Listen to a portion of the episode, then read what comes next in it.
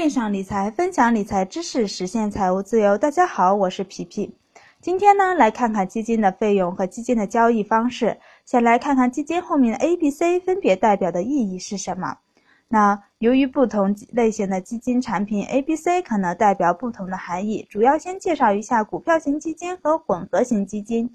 其他的大家遇到了可以自己再去了解。有很多朋友在买基金的时候呢，都不知道基自己的基金是如何扣费的。那 A 类呢，通常为前端收费，就是申购时呢直接扣除申购费。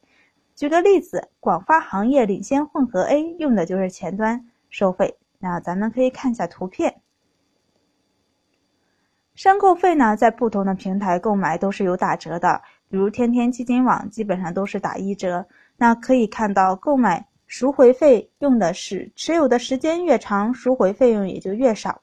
那如果基金分红，那并且采用红利再投的方式，那基金分红的那部分份额的时间是按基金分红的时间走。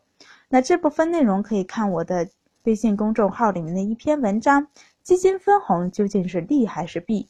这里呢就不再叙说了。B 类呢，通常为后端收费，就是申购时不。扣申购费，赎回时呢扣除申购费。咱们看一下后端收费的模模式图片。那后端收费的申购费呢，会随着持有的时间增加而减少，但需要投资者持有较长的时间。赎回费和前端收费是一样的，都是持有时间越长，赎回费用越低。买基金的时候呢，如果有后端收费，可以选择后端的，也可以选择前端收费。但现在后端收费的比较少。具体选择后端合适还是选择前端合适，也没有必要纠结太多。一是选择的基金不一定有后端收费，二是市场的行情我们判断不了，不知道买入基金后什么时候可以卖出，也许几个月，也许一年，也许两年，也许五年。那就比如一一年到一五年这段时间，行情就是一个下行后震荡向向上的一个过程。我就一直定投，成本积累的多，最后回报也是超丰富。那 C 类呢，在购买基金时先不收取手续费，那仅是按实际有持有时间收取销售服务费。那这里也有配图，大家可以简单看一下。不同的基金收费的费率不同，这个可以在买基金的时候，在该基金官网上可以查看，或者在天天基金网上查看，或者其他第三方平台。关于基金的一些小知识，在微信公众号里的文章里面都有，那这里就不再叙述了。基金的交易方式呢，可以分为场内基金和场外基金，它们之间的区别是交易的方式不同。场内基金呢，通过股票软件购买，那像买股票一样，直接填写代码及份额就可以直接购买。场内基金呢，得通过银行柜台或者是网银、证券公司柜台。基金公司官网、第三方交易平台等网络渠道购买基金。第二个呢是交易费用不同，场内呢买入或卖出单项交易费率呢最高不超过百分之零点三，而场外基金的申购费率呢要看选择的是什么收费方式。如果长期赎持有，赎回费是可以免除的。那第三个不同呢是交易的价格不同，场内呢。购买是按股票交易方式进行，比如有人以一点五元每单位卖出这只基金，那就可以一点五元买入，价格是不固定的。场内基金的交易方式呢，和股票是一样的，T 加一个工作日卖出，就是今天买，明天才可以卖出。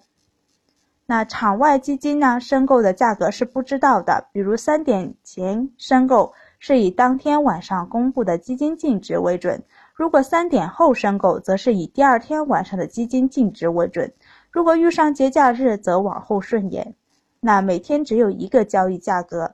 场外基金申购后啊，确认收益是在 T 加二个工作日。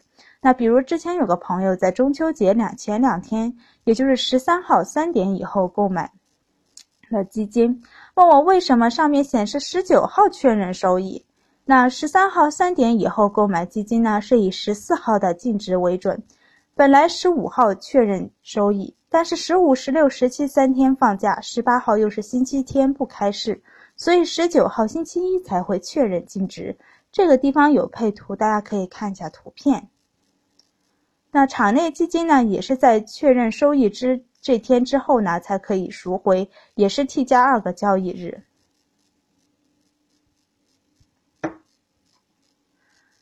第四点不同呢，是分红的方式不同。场内购买的分红方式呢，只有现金分红；场外购买的分红方式呢，有现金分红和红利再投。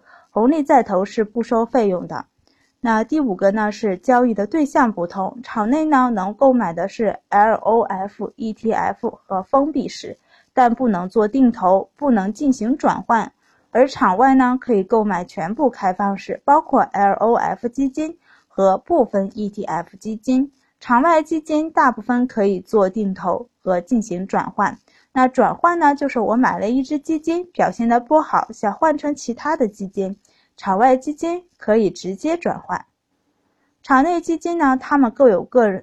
场内基金和场外基金，他们各有各的特点，不存在谁比谁更好，这要看自己的需求。场内基金的数量呢比较少，可选择的少。没办法定投，得自己手动买。